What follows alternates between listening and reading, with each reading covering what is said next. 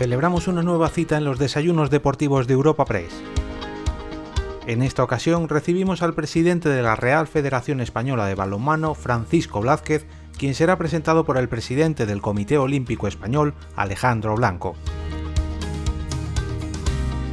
Tras su intervención inicial, charlará con el redactor jefe de la sección de deportes en Europa Press, Gaspar Díez, quien trasladará algunas de las preguntas realizadas por los asistentes al evento.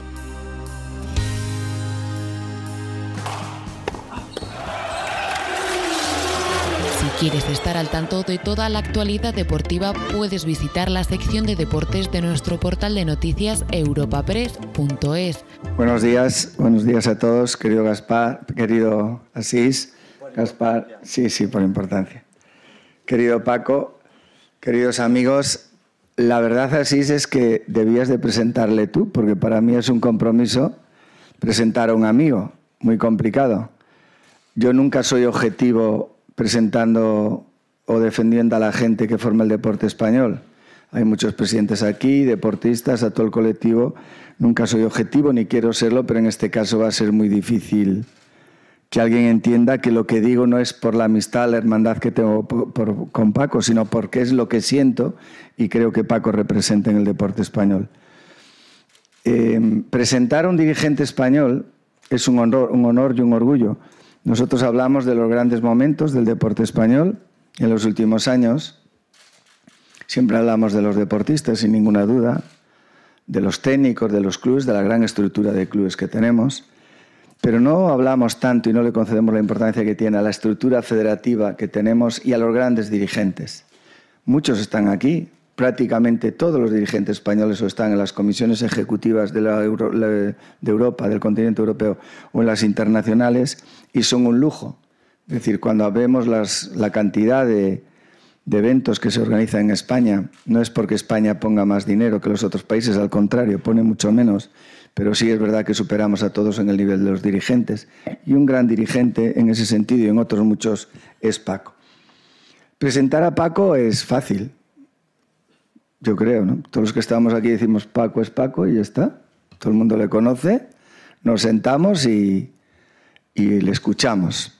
Pero es mi obligación y mi devoción hablar un poquito de Paco. No mucho, pero sí un poquito de Paco.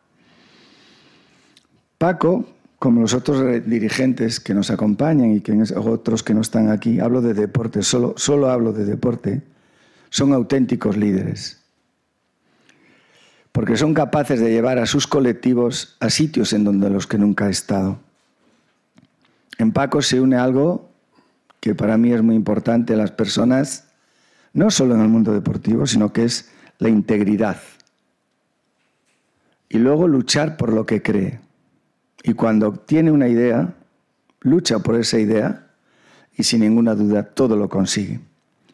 Es capaz de visualizar el momento en el que llegó a la federación, cuál era la situación de la federación, a partir de ahí soñar, a partir de ahí planificar, a partir de ahí lo más importante, trabajar. Y empiezo por aquí porque la situación en la que llega Paco a la federación no era fácil. Superar lo que había no es fácil. Recordemos que hasta ese momento los chicos tenían tres medallas olímpicas, las chicas una medalla olímpica, los chicos habían sido dos veces campeones del mundo. Luego, a nivel deportivo, había unos resultados verdaderamente muy, muy importantes. Había que mantener ese nivel. Pero sobre todo, lo que había que hacer, o lo que él quiso hacer, perdón, era darle otra dimensión a la organización del balonmano. A nivel de resultados, y me corriges Paco si me equivoco, los hispanos en el año 21, medalla en el Mundial, y en, los Juegos Olímpicos. En Campeonatos de Europa 2014, medalla bronce, 2016 plata y dos veces seguidas 18 y 20 medalla de oro, la primera vez que se consigue. En este y contigo de presidente las chicas son plata en el Mundial. En este periodo los chicos, los juniors, son dos veces campeones del mundo, 16 y 17. Y en este periodo, por hacerlo breve, el balomano playa alcanza la gran, la gran expansión tanto a nivel nacional como a nivel internacional, obteniendo incluso un campeonato del mundo. No voy a hablar de, más resultados porque si no todos serían resultados. Pero ¿qué es lo que quiero decir? o lo que intento expresar. Tienes el, tenías el listón muy alto, había que mantener el nivel competitivo, lo has mantenido, y lo más importante, había que expandir lo que es el balomano a todos los estamentos de la sociedad. Yo siempre pienso que cuando eh, Paco tiene una idea, y lo digo convencido, ¿no?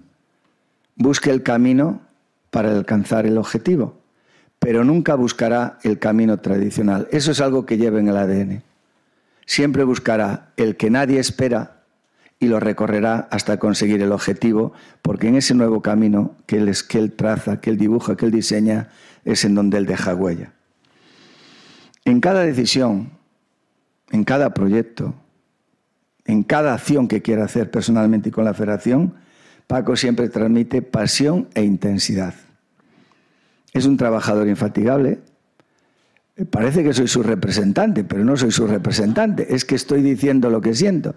Digo que es un trabajador infatigable porque son normales las conversaciones a las 2 y a las 3 de la mañana, y también a las 7 y media y a las 8, con lo cual estamos en el mismo nivel de dormir muy poco. Y es una persona que siempre te enseña y le enseña a la gente que trabaja eh, con él el cómo, el qué y el cuándo hacer, una, hacer algo algo importante para el balonmano, pero sobre todo hacerlo para que en esa acción que él transmite o que él idea, todos se sientan implicados. Da ejemplo, es decir, yo creo que no hay otra forma de entender cualquier dirección, no solo en el plano deportivo, sino en cualquier acción de la vida, si no eres capaz de dar ejemplo al hacerlo. Eso no es una solución para alcanzar el objetivo, es que es la única solución para alcanzar ese objetivo. Yo empezaba diciendo que Paco simplemente es Paco, ¿no? Yo creo que es una persona muy sencilla. Creo que la gran virtud de, los grandes hombres es siempre la humildad, la sencillez. No hace nada cara a la galería, ni nada que sea por, por qué digan de mí, sino porque lo cree, porque lo piensa y porque está dispuesto a realizarlo. Y luego quisiera terminar con una faceta de Paco que, que a mí me produce verdadera satisfacción y a veces hasta sonrisas con él. ¿no? Es un gran negociador. Pero no lo digo por el patrocinio. En este momento creo que mi amigo Hassan en la Federación Internacional tendrá que empezar a pensar en que los equipos lleven dos camisetas, una en el primer tiempo, otra en el segundo, para poder poner todos los patrocinadores que tiene la, Federación, la Real Federación Española de Balonmano. Yo diría que hasta en el calentamiento, porque es cada vez más. Pero lo digo con orgullo, porque he podido asistir a las en distintos actos con todos los patrocinadores y lo que ha conseguido Paco con toda la gente que colabora con él, con toda la familia del balomano, es construir una gran familia en la que todos se sientan actores y partícipes a la vez que seguidores de los éxitos del balomano español. Eres consciente, querido amigo, que puedes tener ideas, puedes tener muchas ideas, puedes ser un soñador, puedes ser un ilusionista, pero para poder realizar todo necesitas muchas manos, muchos corazones, mucha inteligencia, mucho cerebro y sobre todo mucho compromiso. Y eso es lo que consigues en cada uno de los trabajos que desarrollas en la Federación, en la Real Federación Española del Balonmano. Podemos presumir de deporte, Podemos presumir de federaciones y sin ninguna duda, gracias a la gran labor, la coordinación y la dirección que Paco hace en la Real Federación Española de Balonmano, tu federación es un ejemplo tanto a nivel nacional como a nivel internacional. No he hablado de la faceta de organizador, un campeonato del mundo junior, ahora el primer campeonato femenino que va a empezar el día 1 y ya como ha sido el otro día no tenía nada que hacer, el campeonato Europa del 28. Mejor que no te lleven a, a las reuniones de la europea porque vas a traer todo para España. Aquí hay un gran dirigente, aquí hay una gran persona y aquí hay para mí un gran amigo. Muchísimas gracias.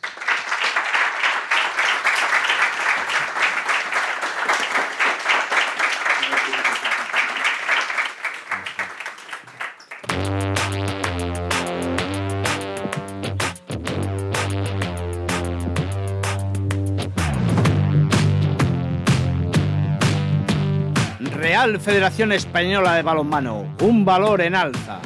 Las marcas hispanos y guerreras en la actualidad superan los 500 millones de euros de valor de mercado.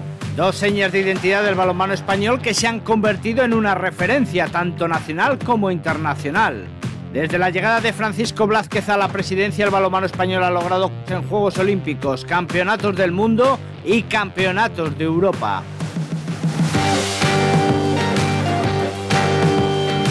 Logrando la atención de los medios de comunicación, de los fans, de las instituciones y de un pool de empresas que engrandecen y dan solvencia al proyecto.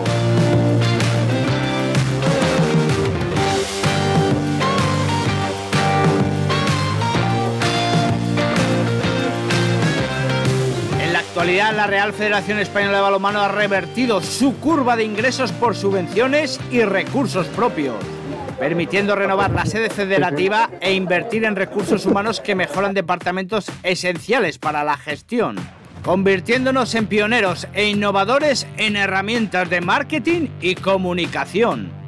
Porque lo único imposible es aquello que no intentas. Pero este es nuestro momento. Este es vuestro momento. También en sistemas de gestión como el gestor web con más de 14 millones de usuarios únicos. Una app con más de 115.000 usuarios activos que se ha convertido en una referencia para interaccionar con nuestros fans. La apuesta por el sistema de streaming en todas las categorías y que se inició en 2014. O la OTT propia, en la que el año pasado se ofrecieron más de 4.000 partidos en toda España apostando por programas continuos de formación, por los planes directores en tecnificación, por la creación de una estructura permanente y profesional para el balomano playa. Consolidando el Arena Handball Tour, referencia mundial que cuenta con una selecta participación internacional y comienza su expansión fuera de nuestras fronteras, culminando uno de los grandes objetivos transversales de la federación desde la llegada de Francisco Blázquez a la presidencia, potenciar el balonmano femenino, logrando instaurar unas condiciones contractuales para las jugadoras que ponen en valor la realidad de las deportistas. Gracias a los acuerdos con el Consejo Superior de Deportes, Iberdrola y la Fundación Deporte Joven, que han servido como revulsivo para que los propios clubes crezcan y conformen estructuras sólidas de gestión y como resultado a esta apuesta estamos a las puertas de levantar el telón del Campeonato del Mundo 2021 de balonmano femenino, que arrancará el 1 de diciembre. Cuatro sedes, gran implicación institucional, respaldo de la iniciativa privada, todo para un evento que se podrá ver en 178 países, con 137 televisiones que cubrirán este torneo y todo para una audiencia acumulada que superará los 700 millones de espectadores.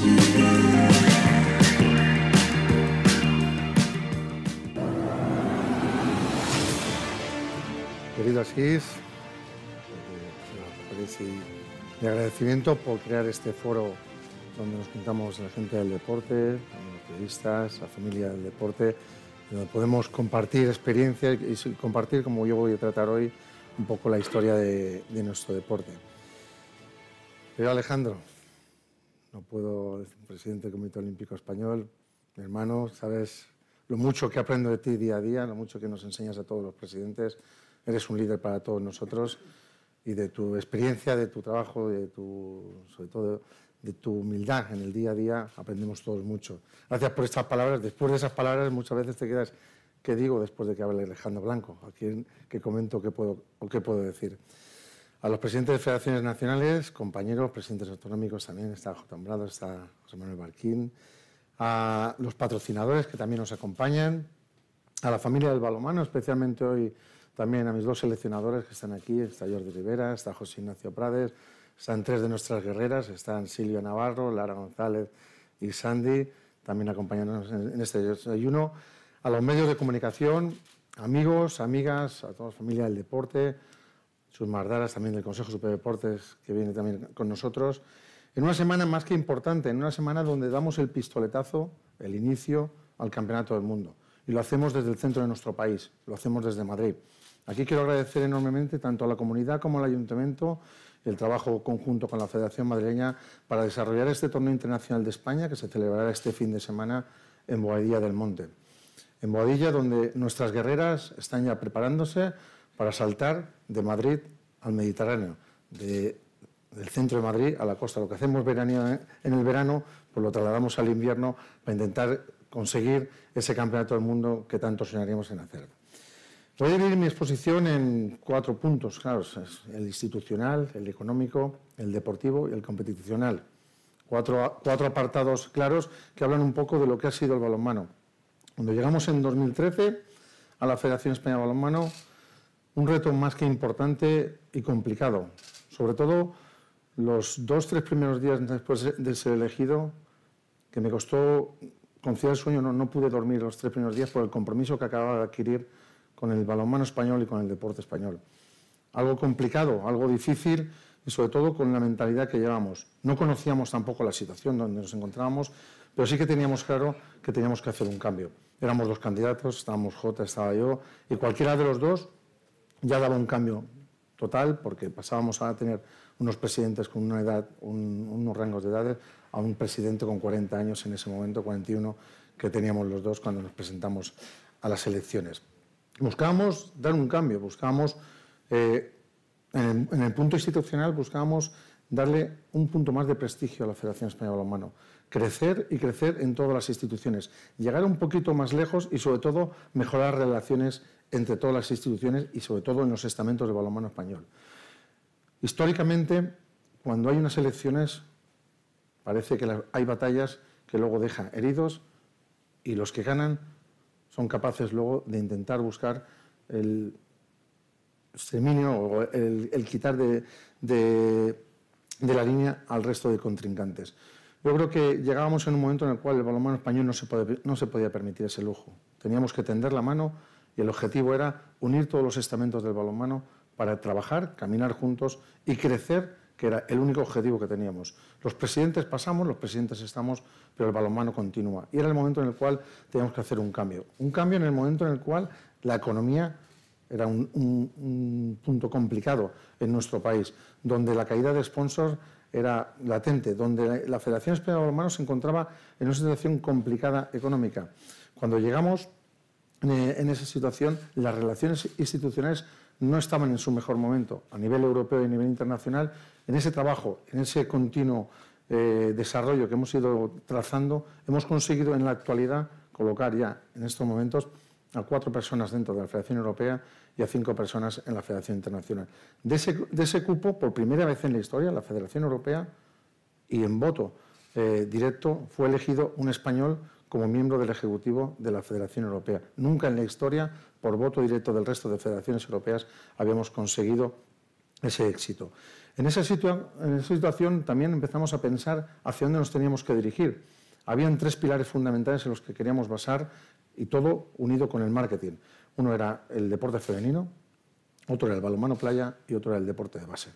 eran tres pilares fundamentales que teníamos que trabajar para comenzar a conocer, a saber qué queríamos hacer montamos la mesa del balonmano femenino, creamos la comisión del balonmano playa, empezamos a estructurar con las federaciones autonómicas cuál era el futuro que queríamos emprender, sobre todo con la base, para intentar llegar un poquito más lejos dentro del ámbito del crecimiento de nuestra base y de nuestros deportistas.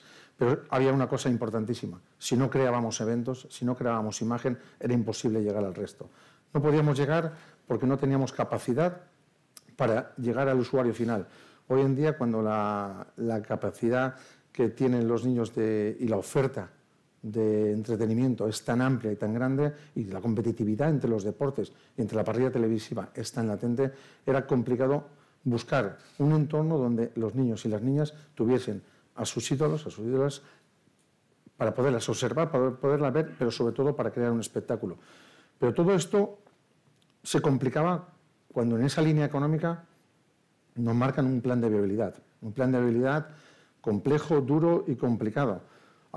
A, unos años vista, con un, futuro desconcertante y prácticamente con todo el primer mandato que estaba eh, embargado por el plan de viabilidad. Ese periodo de 2013 a 2016, cuando el primer momento y la primera decisión más complicada que me tocó tomar como presidente fue reunir a todo el personal de la federación y tomar la decisión de despedir a varios trabajadores porque el plan de viabilidad me lo marcaba y porque la federación en ese momento no era viable para, seguir hacia adelante.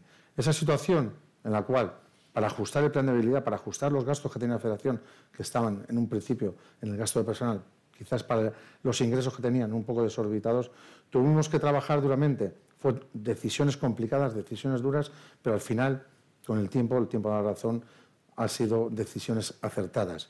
En ese momento, cuando empezamos a trabajar eh, en, la búsqueda de sponsors, en la búsqueda de, patrocinadores, es cierto que la camiseta está un poco más parcelada, está dirigida o quizás está un poquito más parcelada también económicamente, no solo lo que está en la camiseta, sino lo que está en el pantalón y aquellos patrocinadores que no figuran en ello, porque son parte también activa de nuestro, nuestro balonmano. Teníamos que buscar un sponsor o varios sponsors que nos generasen los recursos económicos suficientes para poder trabajar los eventos, para poder trabajar la imagen y para poder trabajar el marketing.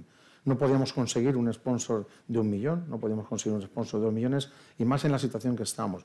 Conseguimos, y le dimos la vuelta, a equilibrar, a buscar varios sponsors, a equilibrar varios eh, pequeños sponsors que en su momento llegaron a cubrir la necesidad que teníamos en ese mismo momento, pero sobre todo que nos dieron la capacidad y la seguridad de que en el caso de que fallase alguno no tendríamos una, caída tan grande como pensamos.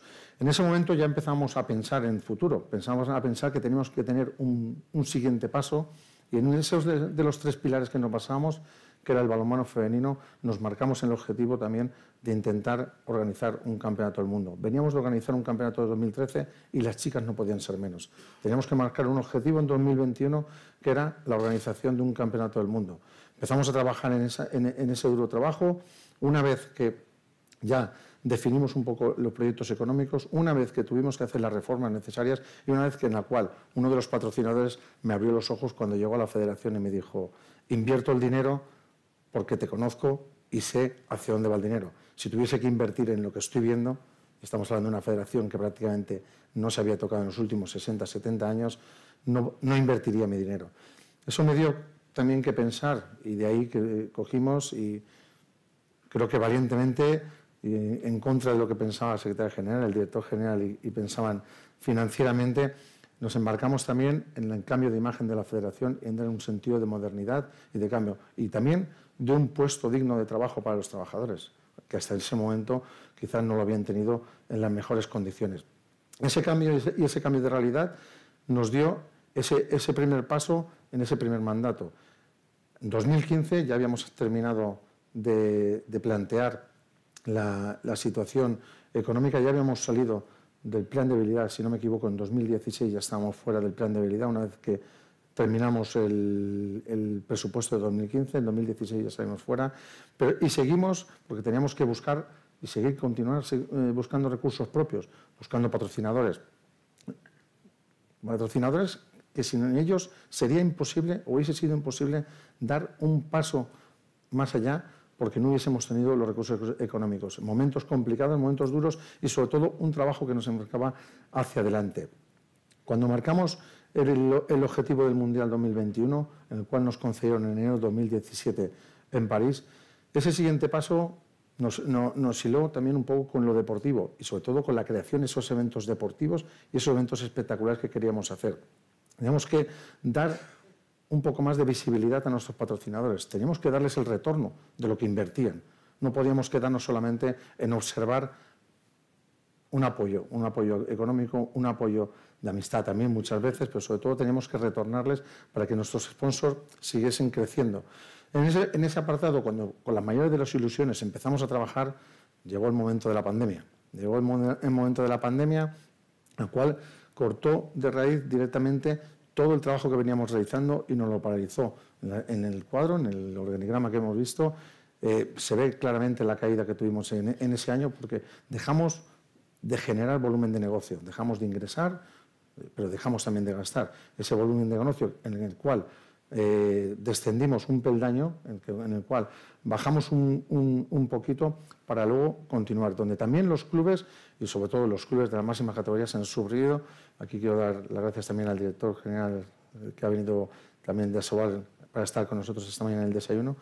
Y ese momento también tan duro que han pasado los clubes, en el cual hemos tenido también que reacondicionar en el ámbito deportivo. Hemos tenido que reacondicionar todas las competiciones para desarrollarlas post pandemia unas competiciones que tuvimos que finalizar abruptamente por los motivos que todos sabemos y que tuvimos que reacondicionar porque teníamos que ser justo con todos y cada uno de los equipos que participaban en las competiciones. Aquellos que habían luchado por ascender y no lo habían podido conseguir y habían tenido su inversión, pero también aquellos que no estaban descendidos directamente y teníamos que también ser justos porque tenían la capacidad durante el final de temporada de poderse mantener en la categoría. Tuvimos que redimensionar esas competiciones, tuvimos que, darnos otro viso y otras alternativas. En la lucha también con, con, las pérdidas económicas que nuestros propios sponsors y toda, y toda la sociedad había tenido. Debíamos de ser comprensivos y sobre todo entender en el momento que nos encontramos y que teníamos que ser todos en ese momento una gran familia. La lucha por los sponsors siempre ha sido un trabajo, pero que no he querido ni hemos querido que viniesen los sponsors solamente a aportar, sino que fuesen un valor y una parte de la familia del balonmano español. En lo deportivo continuamos con la inversión y la potenciación de las marcas de hispanos y guerreras. Crear una marca, pero darle recorrido y posicionarla en el mercado, porque al final todos somos selecciones españolas de. Queríamos que las guerreras se nos identificasen, la selección española femenina como guerreras y la selección española masculina como los hispanos. También el trabajo duro que costó en lo deportivo la equiparación entre los equipos masculinos y femeninos. Un trabajo también importantísimo que realizamos desde el principio porque la desigualdad cuando, cuando llegamos era muy importante. Había una capacidad económica de los seleccionadores eh, juveniles, juniors, de, otras categorías, con los, de, con los de las mujeres. Y ahí teníamos que igualar todo esto. Y también teníamos que igualar en la parcela deportiva el tema de los premios. No podíamos tener unos equipos masculinos que cobrasen unos premios y unos equipos femeninos que cobrasen unos premios menores y totalmente distintos. Ahí nos trabajamos y creamos ese punto de, unión, ese punto de, concierto. Silvia es de las más veteranas también que lo, conoce y conseguimos en ese momento equilibrar. El premio de los chicos será el mismo que tengan el premio de las chicas o el premio de las chicas será el mismo que, tenga, que tengan los chicos. Tuvimos que tener también una inversión para la presencia de la mujer en equipos nacionales para que también la, evolución de los equipos nacionales desde la base tuviese y fuese patente. Ahí creamos los objetivos, el objetivo 2021 eh, y también junto con el seleccionado nacional, el, gran proyecto que tenemos, que es el, CAR, el, el, Centro de Alto Rendimiento, la detección de talentos, junto con el Consejo Superior de Deportes, para intentar buscar y obtener y sobre todo recuperar todos esos niños y niñas que por falta de, espacio, por falta de, tiempo, por, falta de lugar, no conseguimos observar, no conseguimos ver. Hoy en día, con una capacidad mayor, con el seleccionador dirigiendo todas e-, esas concentraciones, tenemos un amplio abanico mayor para poder seleccionar a jugadores y jugadoras de cara al futuro, como así también hace el seleccionador femenino con el objetivo 2021 que se marcó claramente para llegar a este año, para llegar a este campeonato del mundo en la mejor de las, de las situaciones. En esa evolución también hemos conseguido dar un, cambio radical a las medallas. La cantidad de medallas y los éxitos de nuestro, nuestro deporte de base, de los juniors, de los juveniles, de las promesas, del balonmano playa, pero especialmente y muy desde el corazón, eso, esa primera vez en la historia que fuimos campeones de Europa, que quiero felicitar a la Selección Nacional Jordi, en 2018, volver a repetirlo en 2020 y el siguiente reto que tenemos a Jordi 2022. Con las chicas que también eh, esa medalla de bronce, eh, eh, perdón, esa medalla de plata que tuvimos en Kumamoto, en Japón, donde nuestras chicas, en el último suspiro, en el último segundo, se nos escapó ese, ese, oro con ese siete metros pitado en el, en el último segundo, pero que Ahora tenemos la revancha, chicas, tenemos el momento, tenemos el mundial, lo tenemos en nuestro país para poder lucharlo y para poder trabajarlo a tope. La apuesta por el balonmano playa, otro de los pilares desde el inicio que trabajamos, la incorporación de la base. El último, el último de, la base que hemos trabajado es la incorporación del Campeonato de España de Selecciones Autonómicas de Balonmano Playa, algo también que, que exigían las comunidades autónomas. Hasta ahora, el punto importantísimo y fundamental de todas las federaciones autonómicas y del balonmano español de base son los Campeonatos de España de Selecciones Autonómicas masculinos y femeninos de las tres categorías, juvenil, infantil y cadete, de pista. Y dimos un paso más y creamos también el Campeonato de España de Selecciones Autonómicas de Playa en este año pasado que se celebró en Murcia. Estos puntos importantes es todavía para potenciar un poquito más el balonmano playa. un balonmano playa que cada vez está creciendo más. Crece más por el corto eh, tiempo que, duran los partidos, por la espectacularidad del evento y sobre todo porque nos permite al balonmano tener balonmano en invierno y balonmano en verano, tener una capacidad de, organización y sobre todo por la climatología y la ubicación que tiene nuestro país, que nos ha hecho en los últimos 7 o 8 años ser eh, reconocidos a nivel mundial como el mejor país de balonmano playa del mundo. También descentralizamos el curso de, la Escuela Nacional de Entrenadores. Nuestros entrenadores, que están por todos los continentes, nuestros entrenadores reconocidos mundialmente y sobre todo eh, demandados por muchísimas federaciones, teníamos siempre una pequeña traba que era eh, la posibilidad de otros entrenadores con mucha visión de futuro, la, de poder realizarlo eh, presencialmente, como así exige la normativa en Madrid. Tomamos la decisión de descentralizarlo y empezar a hacer cursos de entrenador nacional en aquellas comunidades donde realmente necesitábamos y donde se nos exigía. Con lo cual conseguimos más entrenadores con menos gasto para el alumnado, pero sobre todo más formación y más, más trabajo de cara al deporte de base. Con el tema de, árbitros, y aquí está el presidente del comité de árbitros y el expresidente Julio Gojón y Miguel Ángel Valero, también abrimos acuerdos internacionales, acuerdos internacionales con distintos países para conocer cuál era también el, arbitraje en el mundo exterior, cómo era el arbitraje en otros países, para también valorar que el arbitraje que teníamos en España no teníamos tan bajo nivel. Muchas veces nos quejamos de los hábitos que tenemos en casa y cuando tenemos hábitos de fuera reconocemos el gran valor que tienen y el gran valor que del trabajo que se está realizando no solamente en balonmano, sino en el resto de deportes. Todo esto y todo el tema deportivo ha sido siempre también gracias al apoyo del Consejo de Subdeportes y, de, y el apoyo económico que hemos tenido y siempre cuando hemos ido a a la puerta han estado ahí para escucharnos unas veces con mejor oído que otro, pero siempre se han escuchado para intentar desarrollar los proyectos que les hemos propuesto día a día, como con el Comité Olímpico Español, en los distintos cursos formativos de entrenadores y sobre todo con el tema de la ayuda de deportistas olímpicos, que ha sido fundamental en este desarrollo. En el plan de competición, como he dicho antes, y la pandemia nos marcó, tuvimos que ampliar eh, el número de equipos, pero ya venía precedido de una ampliación previa que lo que marcamos era una exigencia mayor a las, federaciones autonómicas. Si la Federación Nacional necesitaba más equipos para las competiciones nacionales, la, Federación Autonómica necesitaba más equipos para sus competiciones autonómicas. Con lo cual era una rueda que empezaba a moverse porque todos empezamos a trabajar y dejábamos el puesto de comodidad para empezar a focalizarnos en la creación y en la búsqueda de nuevos niños, niñas para, nuestro balonmano. Aquí, y en este punto donde en el competicional quiero realzar, es en el tema de la Liga Guerreras Iberdrola. Siempre estaré eternamente agradecido tanto a Iberdrola como al Consejo Superdeportes, como a la Fundación Deporte Joven y del Consejo Departamento de Deporte y Mujer por la apuesta que se realizó eh, con Iberdrola para la, la Liga Guerreras Iberdrola. La Liga de Ciberdola ha dado la importancia al deporte femenino que necesitábamos, sobre todo al balonmano español.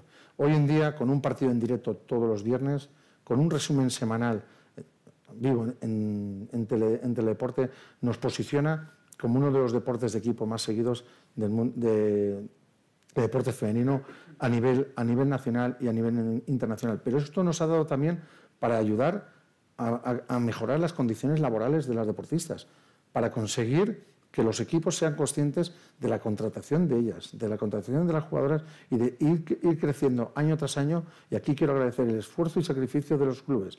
Sin ellos es un convencimiento, porque no ha sido por imposición, sino por convencimiento, no hubiésemos llegado a donde hemos llegado actualmente. Con esto hemos mejorado año a año, hemos regularizado situaciones de seguridad social y sobre todo la obligación de tener a las jugadoras contratadas, como también se tienen en otras actividades.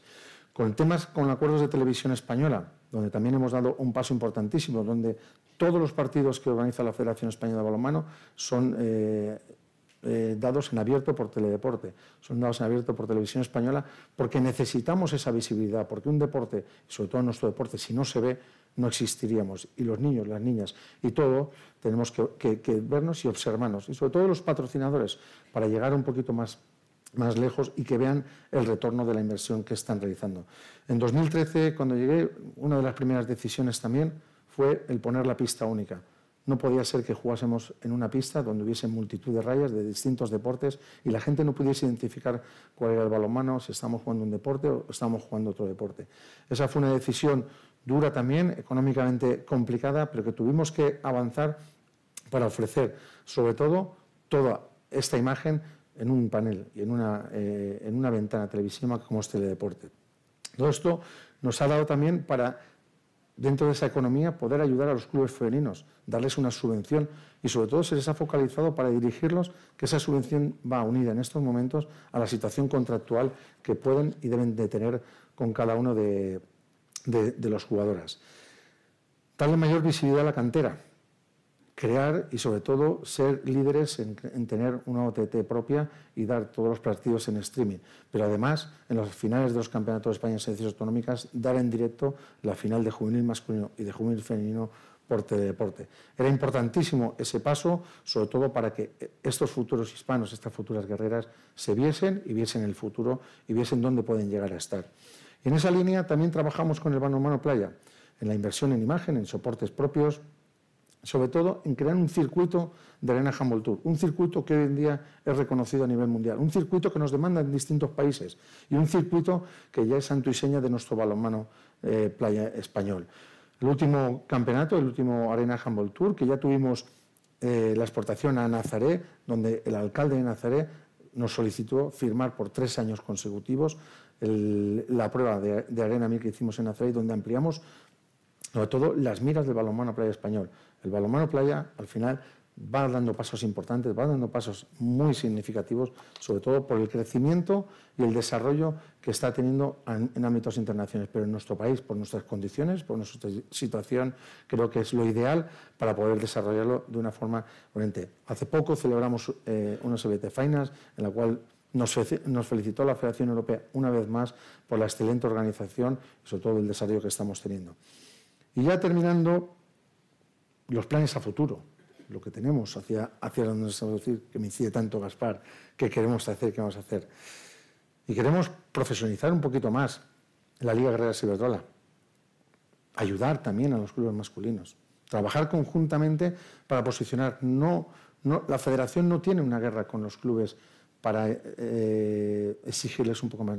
Lo único que pedimos es que se exijan ellos mismos y que formemos estructuras sólidas y coherentes que nos permitan, tanto en marketing como en comunicación, como en crecimiento, avanzar un poquito más. La Federación Española en 2013 tenía una persona y media en marketing y comunicación. Actualmente la plantilla está en el número de nueve personas. Hemos crecido en, en comunicación, en marketing, y no hemos, el único sitio donde hemos crecido es en el resto de la federación. Continuar con el crecimiento tecnológico, seguir siendo líderes donde estamos, seguir avanzando y seguir creciendo y sobre todo crear programas para la detección de talentos, para el seguimiento del jugador desde su edad más temprana hasta la más tardía, para tener ese seguimiento y el crecimiento. Pero sobre todo analizar qué es lo que demanda el usuario y qué es lo que demanda cada uno de los agentes de nuestro deporte. Tenemos un programa que lo tuvimos que paralizar, que es el Peque Balonmano. Tenemos 10.000 packs de balonmano para introducirnos en 10.000 colegios distintos de toda la geografía de nuestro país, para intentar llegar un poquito más allá, porque hasta ahora era uno de los bloqueos que teníamos y algo que, tenemos que luchar junto con el Consejo de Deportes y las comunidades autónomas y también el Comité Olímpico Español, debemos de dar ese paso, ya tenemos todo el proyecto preparado y en el momento que la pandemia dé y permita poder avanzar, seguiremos trabajando cara al futuro. Marcarnos el Europeo 2028. El, sábado éramos eh, elegidos, conjunto a Suiza y a Portugal, sede para organizar el Campeonato de Europa 2028. Como ha dicho el presidente antes, yo siempre busco un camino distinto. Perdimos la candidatura que hicimos Francia, Bélgica, España para organizar el anterior Campeonato de Europa y perdimos una vez, no perdimos dos. Con lo cual cogimos, unimos nuestras fuerzas Portugal, España, junto a Suiza, para crear desde el centro de Europa hasta el sur, desde Iberia hasta el centro de Europa, y crear un campeonato de Europa con tres países, con ilusión y sin fronteras, porque el balonmano no tiene fronteras. Esa ilusión que nos marcamos a un futuro un poquito más lejano, que es 2028. Pero el presente lo tenemos ya.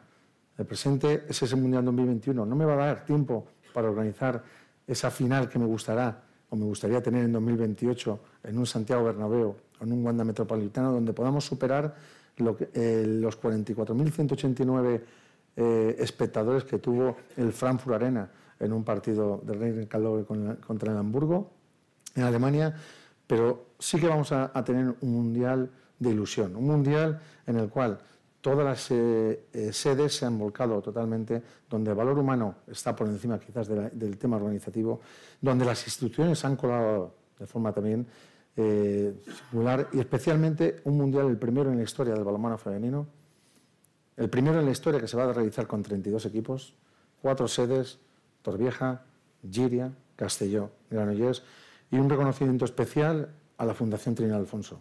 Sin la Fundación Trinidad Alfonso, sin esa aportación privada, y aquí quiero dar las gracias a esa gran gestión que realizó el Comité Olímpico para que, para que apoyasen y aportasen a, a las distintas competiciones mundiales que se realizaban en la comunidad valenciana y especialmente esta, no podríamos tener hoy en día la imagen y sobre todo la tranquilidad y seguridad que nos da la aportación que hace la Fundación Trinidad Alfonso. En, una, en un mundial donde va a ser muy especial para todos, donde nuestras guerreras ya están deseosas de comenzar, de luchar y de trabajar. Pero todo esto, todo lo que hemos trabajado, todo lo que he comentado, todo lo que he expuesto, muy bien de tiempo. No, hubiese podido, no hubiese podido ser sin la apuesta de los patrocinadores si la apuesta de todos los estamentos del balonmano, de las federaciones autonómicas, de los clubes, de los jugadores, las jugadoras, los entrenadores, las entrenadoras, los árbitros, las árbitras, de todos los que formamos la familia del balonmano, de los trabajadores de la federación, de tener un gran grupo humano dentro de la federación.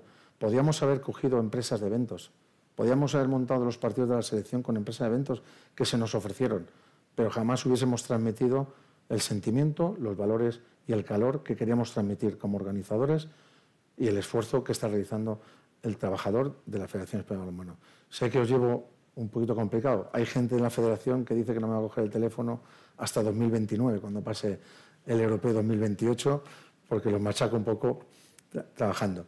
Pero sí que quiero reconocer tanto al Consejo Superior de Deportes como al Comité Olímpico Español y especialmente a mis patrocinadores. Me vais a permitir, al margen de, de Resol, de Azón, de Lotería se puede ser espantado, de Unicaja Banco.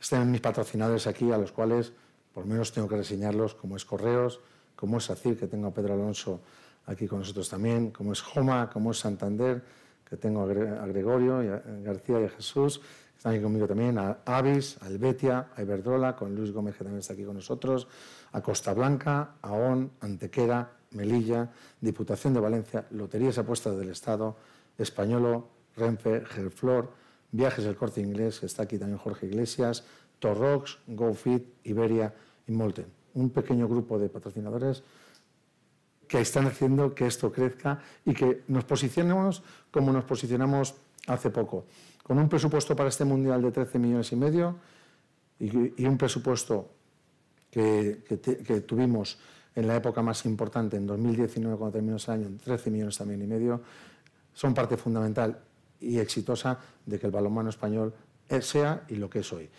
Y antes de terminar, lo que refleja, lo que dice y lo que habla especialmente de lo que ha sido y con especial ilusión hemos trabajado, hemos hecho, porque nuestras guerreras, nuestras guerreras se lo merecen, ellas son el presente, pero esto es un reconocimiento al pasado, a toda la mujer que ha jugado al balonmano, que ha estado desarrollando el balonmano, y al futuro, para marcar la vía, para marcar el camino.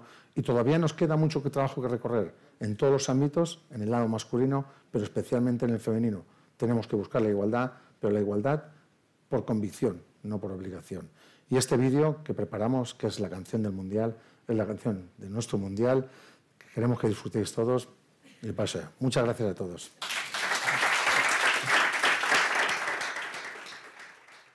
Bueno, buenos días a todos. La verdad es que no, no me imagino a, los hispanos con estos bailes, menos mal que han bailado las guerreras, porque me da miedito pensar a los hispanos bailar así. Bueno, pues buenos días y bienvenidos a todos a, esa tercera entrega de la decimocuarta temporada, los desayunos deportivos de Europa Press.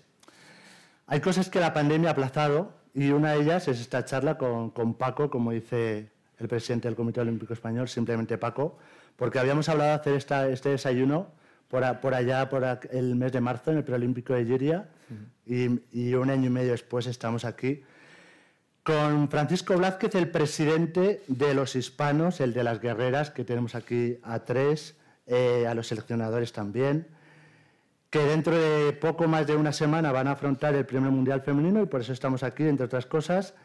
Gracias, Paco, por aceptar esta, esta invitación. Les recuerdo a todos que tienen, eh, y por eso voy a consultar el móvil de vez en cuando, eh, un email para hacer las preguntas al margen de las mías, preguntaseventos.europapress.es y vamos a empezar. Paco, un día me llegó a este móvil un WhatsApp que me dio, me dio bastante pena, pero bueno, afortunadamente estás aquí. Me ponía exactamente, tu amigo Paco tiene el bicho. Estuviste ingresado nueve días, creo. ¿Qué crees que nos ha cambiado esta pandemia? Hablabas antes de, esas gráficas económicas. ¿Y qué crees que te ha cambiado a ti? yo creo que la pandemia nos ha, estado un poquito a todos. Eh, el momento en el cual yo cogí el bicho y, luego me ingresaron en el hospital. Era la primera vez en mi vida que, me, que estaba en un hospital y que me ingresaban directamente. Estuve nueve días ingresado y me acuerdo la palabra de la doctora, ¿no? Y yo no soy de los que, de los que tiene miedo ni nada. Y me preguntó, ¿qué, ¿cómo está usted? Y le dije, mm, nervioso y con miedo. Y me dijo, pues usted es una persona inteligente y usted, si se preocupa, saldrá de esta. El miedo no era nada más que nada lo desconocido y estar encerrado en una habitación y no saber a lo que te enfrentabas. Te rompes un brazo, sabes lo que te ocurre, pero esta enfermedad no sabías el camino que te iba a llevar y no pasé días eh, muy buenos. Es cierto que tuve el apoyo de todo el mundo y lo agradezco. Gente muy cercana también estuvo acompañándome, que para mí fue momentos muy importantes y complicados y que te hace ver la vida de otro, desde otro prisma, pero el día a día también nos come y el trabajo es el trabajo, pero sí que es cierto que empiezas a valorar un poquito más la vida. Bueno, como todos los ponentes que, que os situáis en ese atril, decís que vais a hablar 15 minutos y al final vais media hora, 40 minutos, pero bueno, es lo que pasa. Eh, estaba Javier controlando, yo lo miraba de vez en cuando, pero bueno. Vamos con las preguntas que tengo yo, que las que me han llegado ya algunas. Tenemos ese campeonato del mundo eh, del 1 al 19 de diciembre, en esas cuatro sedes que, que comentabas, un presupuesto de 13,5 millones. Ayer lo presentabas en Alicante, en mi tierra, eh, muy cerca de la tuya también, de, de Valencia. Eh, la provincia dice que dejará 3 millones de euros. ¿Cuál es el impacto estimado? Que es una pregunta que me gusta a mí ponerle números a los, a los eh, campeonatos de este campeonato. Si hablamos de, impacto directo de, consumo, estamos hablando de los 39, 40 millones de euros. Si hablamos lo que engloba en general, aparte la valoración económica que podemos tener de medios de comunicación, cual nos vamos a, a los 280 millones de euros. Con la valoración económica de medios y todo eso. Es lo que me pasa a mí también. ¿eh? un, buen, un buen impulso. ¿Y qué te ha llevado? hablabas antes del europeo, son sedes pequeñas. Podrías haber elegido a lo mejor otras sedes más, más llamativas, ¿no? como el propio Madrid, eh, Barcelona, eh, Valencia, capital, y, vas a sitios pequeños. ¿Por qué? Sitios pequeños, no, no, sitios pequeños. Quizás muchas veces tenemos que ver el balonmano y nuestro balonmano, y especialmente el femenino, dónde ha triunfado, dónde, dónde ha tenido su mayor llegada. Este proyecto comienza en el arco mediterráneo, comienza eh, sobre todo con Granollers y varias ciudades de, Cataluña. Eh, la única que había en la comunidad valenciana era Castellón, pero la situación política fue cambiando un poco y, alterando esa situación y nos tuvimos que, que, adentrar un poquito más en la comunidad valenciana. Y lo que buscábamos era continuar en el arco mediterráneo y sobre todo con ciudades que tuviesen eh, una historia de balonmano y, sobre todo especialmente balonmano femenino o balonmano masculino, pero que pudiese atraer y que tuviesen esos valores y esa situación. A través también de los, de los apoyos institucionales y económicos, pues era necesario buscar unas sedes que tampoco fuesen muy amplias y que nos difuminásemos entre tanto evento. Te has metido ya en tu discurso un poco de presión a, las guerreras, ¿no? Hablabas de la plata y ya parece que la plata es poco en un ciclo de éxitos que creo que suma en tu, en tu mandato 41 medallas la mente un poco de presión como diciendo hay que ir ya por el oro o, no vamos a nada. Vamos, eh, las guerras siempre van a por el oro, ya lo saben. yo no, al revés, yo creo que la medalla de plata es un gran éxito de, nuestras guerreras. Creo que cuando la gente dice se pierde una final, no has ganado una plata, y has ganado una plata porque has competido, al final hay que llegar a la final para competirlo. Luego deportivamente puedes estar o no puedes estar. Y un detalle, una situación, una acción, pues te, te, te lastra a conseguir eh, esa plata. Pero yo creo que es un grandísimo éxito que consiguieron ellas y saben lo orgulloso que estoy del día a día y del trabajo. Y sobre todo siempre les he dicho lo mismo. Mientras todo lo dejemos en, en la pista, eh, esto yo no puedo pediros más. Me quedo con palabras de Silvia, ayer que me mandó un mensaje, de por esto y por muchas cosas nos tenemos que dejar la piel en la pista.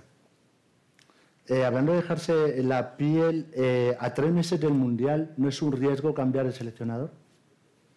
Sí, es un riesgo, pero era necesario. Era necesario por, porque el equipo lo demandaba, porque estábamos en un momento de juego que no era el ideal y lo hablé con Carlos y también Carlos entendió que quizás a lo mejor no, no, no llegamos en ese momento a aportar todo lo que queríamos y teníamos que hacer un cambio. Así que no, no corrimos el riesgo radical de, de, hacer un cambio de todo el cuadro técnico, sino que le dimos el paso a su segundo para que él pudiese coger, en ese caso, eh, José Ignacio Prades, liderar en, con, la, con, la, selección y él viene de realizar el trabajo junto a Carlos Villar durante todos esos últimos años. Bueno, puedes hacer promoción del torneo. La verdad es que este desayuno es bastante oportuno porque quedan solo ocho días para el Mundial, pero este fin de semana también podemos ir a animarlas a la Boadilla del Monte, ¿no? que es el último, el último test, el último test eh, justo antes de, del Mundial con Alemania, Polonia y Eslovaquia, si, sí. si no tengo aquí mal apuntado, ¿no? Nos invitas a todos, ¿no? Estáis invitados, ¿no? Bueno, no, so, no, somos tantos, ¿no? O sea, 100, 100 eso, entradas tenemos, ¿no? Eso sin problemas. ¿Será por entradas? Si nos permite la pandemia. Eres una persona eh, muy detallista. Eso me, eso me dicen las personas que están cerca a ti. Y ahí al lado tienes las medallas de, del, del Mundial, que por cierto está mi amiga Nuria Valero de la empresa, de una empresa valenciana de tu tierra, que ha llegado al detalle de ponerle la cinta y después podremos verla o hacernos sí. alguna foto, no tocarlas, no tocarlas porque trae mala suerte. Eh, ¿Cómo estas no son las que se van a poner? Esta no trae mala suerte.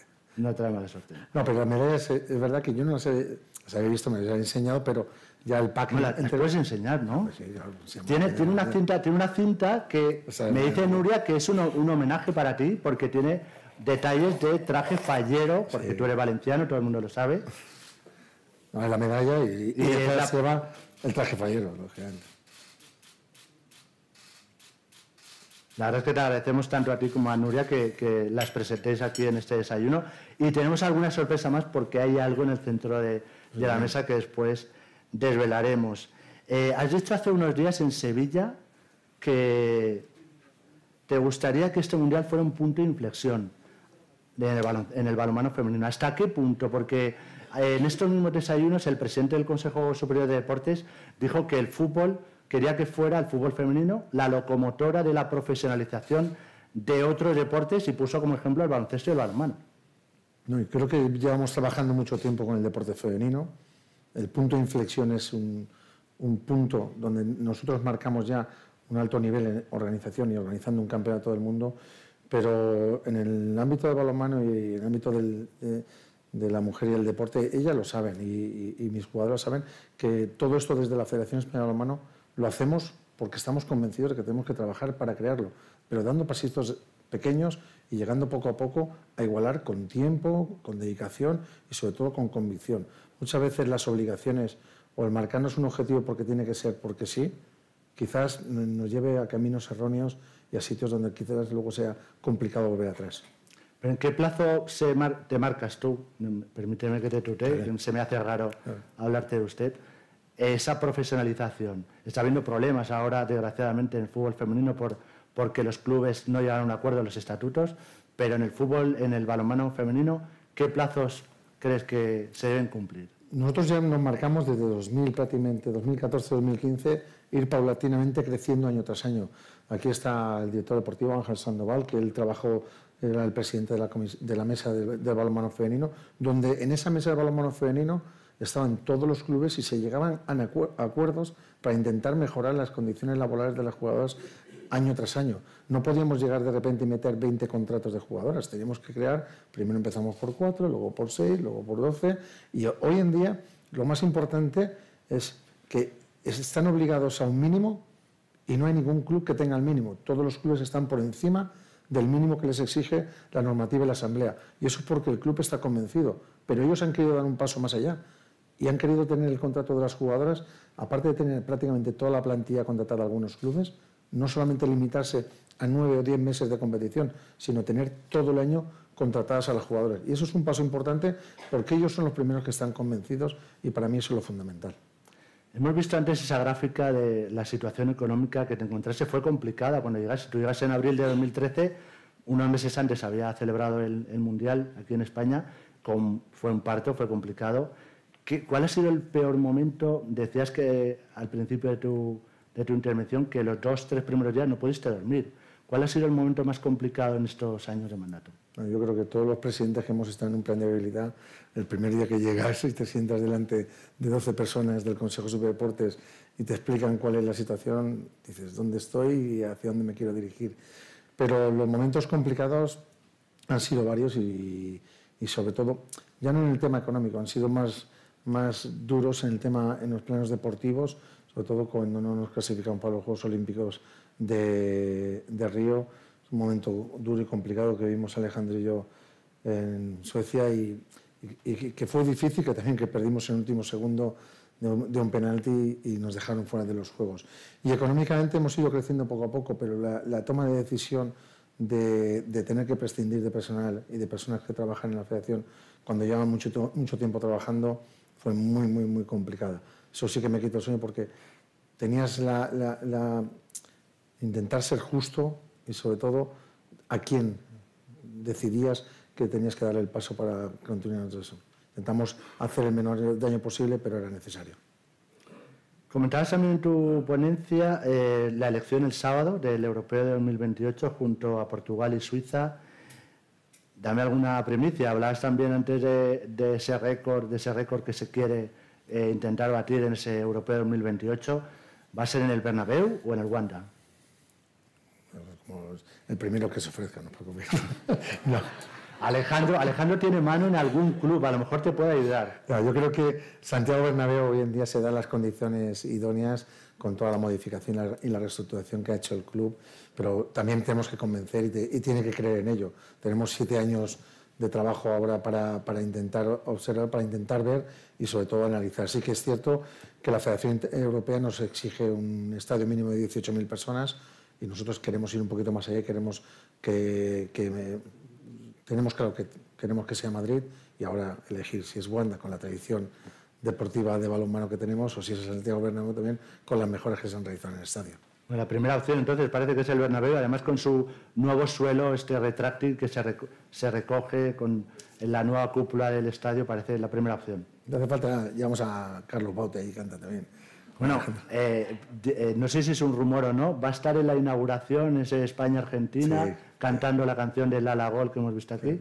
Eh, Carlos, yo tengo que, agradecer mucho a Carlos Baute la complicidad y sobre todo el identificarse con el deporte. No había hecho ninguna canción ni se había vinculado al deporte y está encantado y él me ha pedido que todo lo que podamos eh, usar, trabajar con él y hacer de cara a la divulgación de este campeonato del mundo y estará presente en la ceremonia de apertura y en la ceremonia de clausura. Cantará, y te doy una primicia, cantará un remix de sus canciones, de sus mejores éxitos y luego la canción del Mundial. Con la coreografía de los hispanos mejor no. Estamos valorando a ver si el presidente y yo nos animamos, ¿no? No, yo le he visto, le he visto antes bailar mientras veía el videoclip. No sé si, si se anima también con la. Pero tengo, unos, cuantos presidentes detrás que seguro que sí, se animan, ¿eh? Seguro, seguro. Eh, tenemos el europeo, hablando de europeo, el europeo 2028, pero tenemos uno en 2022. Eh, es un palo en la rueda importante, ¿no? La ausencia de, de Alex. Bueno, yo.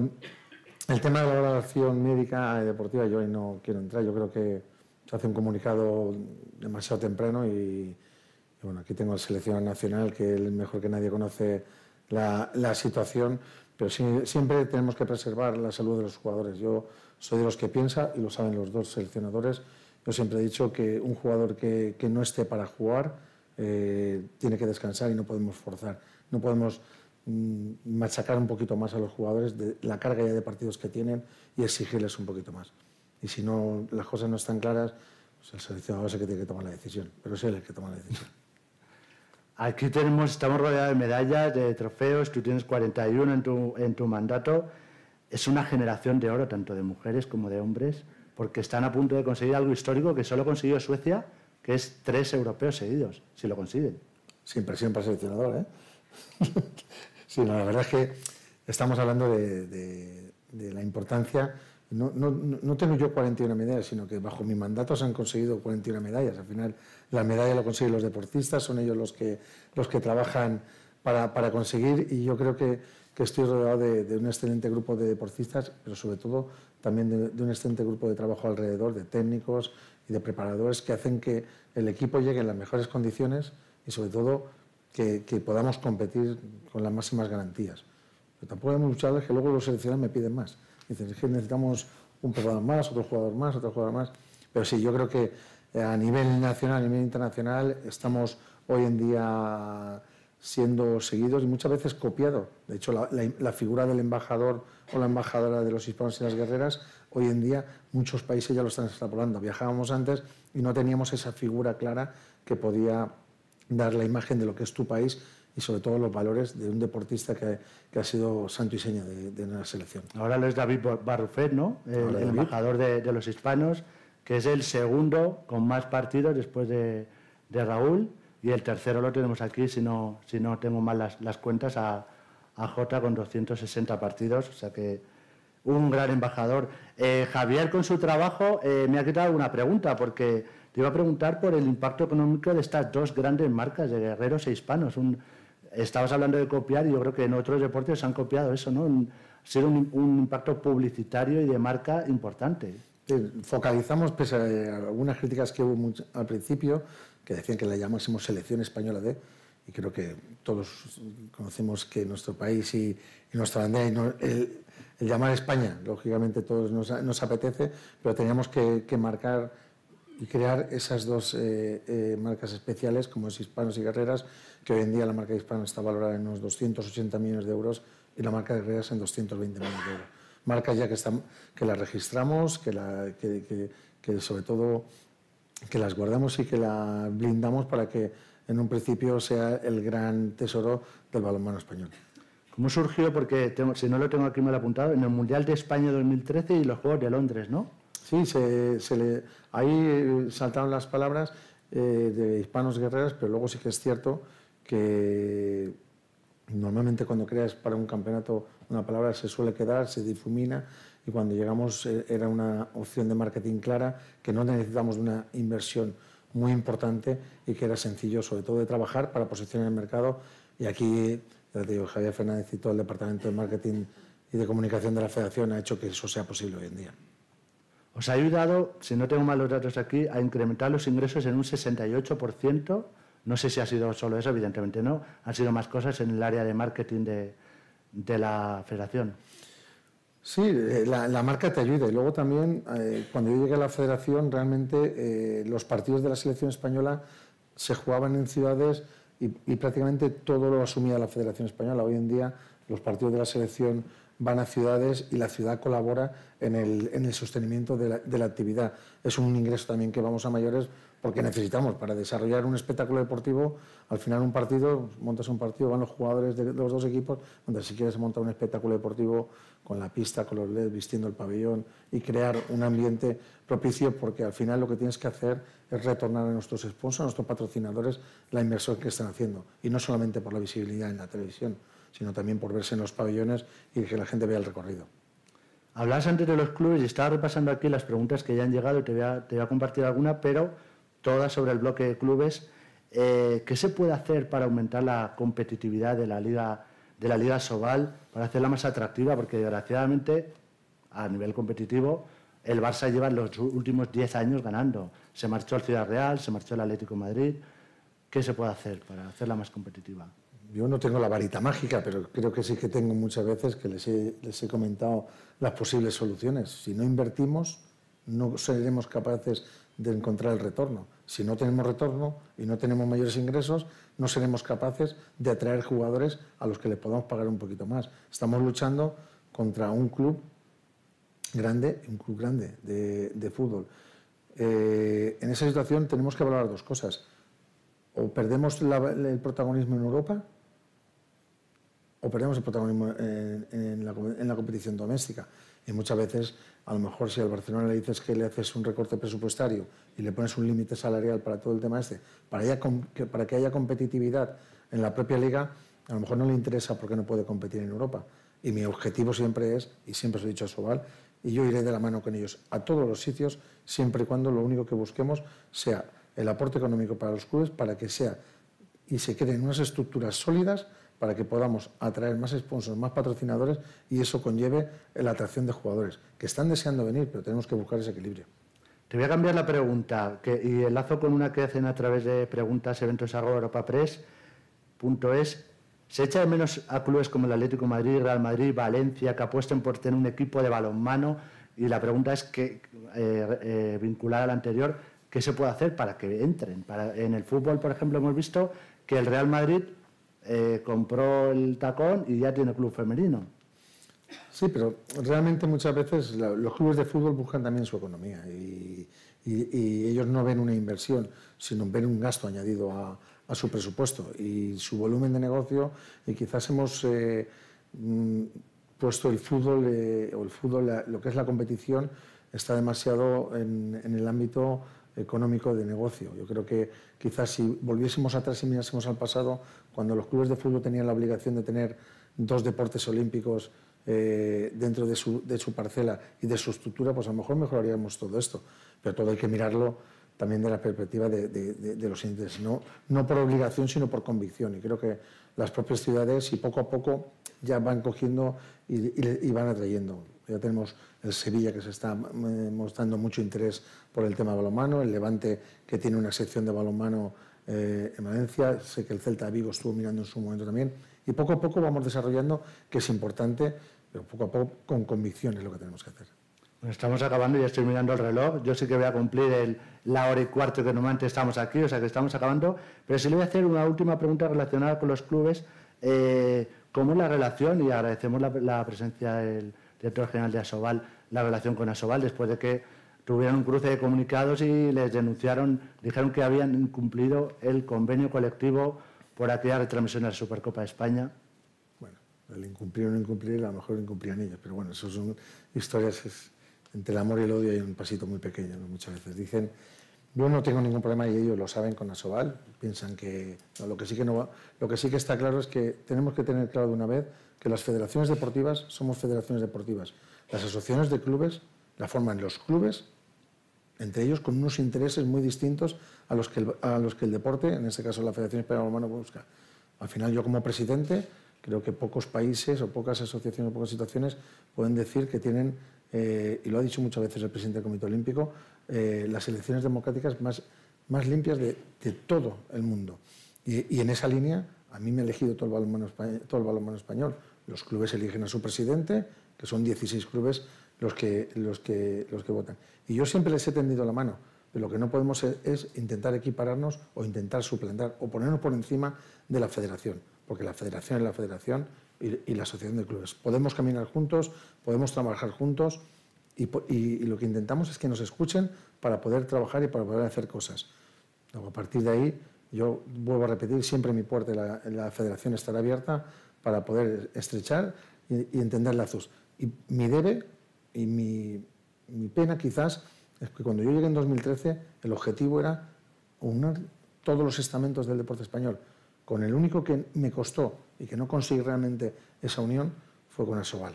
Ese es un debe que tengo y realmente mucha gente que ha estado muy cerca de mí y la gente que lleva más tiempo, Mila, la secretaria que está aquí también, sabe lo que yo he sufrido por esas confrontaciones continuas. Porque yo cuando firmé un convenio en junio, digo, pues cuatro años que tenemos de tranquilidad, cada uno a trabajar en lo suyo sin ningún tipo de problema, y luego en septiembre aparece una bomba de ese tipo, pues, pero yo creo que también ha sido muy importante y quiero agradecer aquí la mediación tanto del presidente del Consejo Superior de Deportes como el director general, como Albert Soler, para intentar que, entre todos lleguemos a un acuerdo.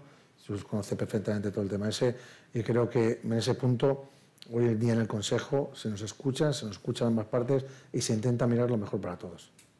Hablando, empezábamos por pandemia, desgraciadamente volvemos a la pandemia, hablabas de, instituciones, el Consejo Superior de Deportes, y lo anunció aquí también eh, José Manuel Franco, anunció un paquete de medidas de 10 millones de euros para eh, paliar los efectos de la pandemia. Si no recuerdo mal, era 8 más 2. Hoy se anunció unos 8 millones para el baloncesto y 2 millones para el balonmano, teniendo en cuenta que las pérdidas que calculan ustedes son entre 120.000 y 150.000 euros por club, ¿es suficiente este dinero? quieren más. Siempre se quiere más, ¿no? Siempre se quiere más y, quizás a lo mejor echo de menos, pero también comprendo. Echo de menos también a lo mejor la ayuda a, los equipos femeninos, pues ya los he trasladado y lo, hemos dicho, pero quizás a lo mejor el abanico lo abriríamos muy, muy, grande. O a las federaciones deportivas que también hemos tenido esa pérdida. Yo me alegro quizás en, en esa competición, en Asobal, eh, hay un mayor control, hay unas estructuras más formadas, hay unos controles presupuestarios, unos unas auditorías de los presupuestos que a partir de ahí, de esa base, es donde se van a sacar las pérdidas o ganancias que haya habido después de esta pandemia. Toda la aportación es poca, pero también hay que comprender que en estos momentos eh, lo, mínimo que tenemos que hacer es dar las gracias por preocuparse de intentar ayudar a, esas pérdidas económicas. Mucho, poco, mejor o peor, pero la preocupación es lo que tenemos que, encontrar y sobre todo que se hayan identificado con un problema que tenemos y especialmente con los clubes. Mientras haya ayuda para los clubes, no verás al revés, siempre estaré agradecido eh, al Consejo por ese apoyo y ese trabajo. Bueno, cumplo con mi palabra, pero mi última pregunta, y estando Alejandro Blanco, siendo tú vicepresidente del COE, estando también Isabel, ¿qué pasa con el Madrid Olímpico? Nos ponemos otra vez en los tacos de salida. Madrid ya da un primer paso y el año que viene es eh, capital mundial del deporte. Yo, lo ha dicho el presidente del Comité Olímpico muchas veces. Es una deuda que tiene el olimpismo con, con España, pero se tienen que dar las circunstancias para que eso se pueda hacer. Y en primer lugar, tiene que ser la economía y el acuerdo político entre todas partes. Creo que el presidente del Comité Olímpico está haciendo un excelente trabajo en muchos ámbitos, se está trabajando y está trabajando mucho. Y el otro día el reconocimiento de todos los empresarios cuando se habló de, los Juegos de Invierno en los Pirineos eh, y llegar a un entendimiento en Aragón, Cataluña, el Gobierno de España, es un trabajo especial que solamente puede hacer nuestro presidente. Bueno, pues eh, vamos a acabar el desayuno, pero nos ha acompañado durante todo el desayuno algo que me gustaría que descubrieras tú. Hemos empezado hablando de, lo puedes descubrir sin tocar. Eh, hemos empezado hablando del Mundial, de las guerreras, de ese Mundial que va a empezar el 1 de diciembre, va a acabar el día 19, y el día 19 esperemos que, que Silvia y sus compañeras levanten esto que te invito a que, a que lo descubras. Si me permites que lo descubra Alejandro conmigo. Venga, pues Alejandro, Alejandro tú yo me separo. Ese es el trofeo de campeón del mundo femenino de este año. Que ha hecho la empresa de Medal Company valenciana de tu tierra y que nos ha traído para este desayuno.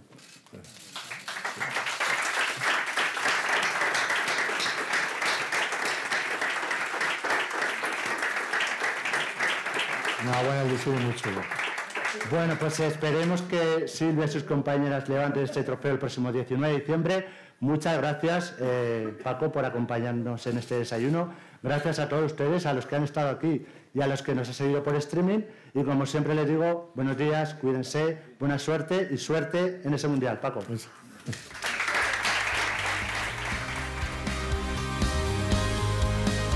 Despedimos esta entrega de los desayunos deportivos de Europa Press invitando a todos nuestros oyentes a descubrir el resto de episodios de este podcast, así como los de los distintos programas de nuestra red a través de europapress.es barra podcast.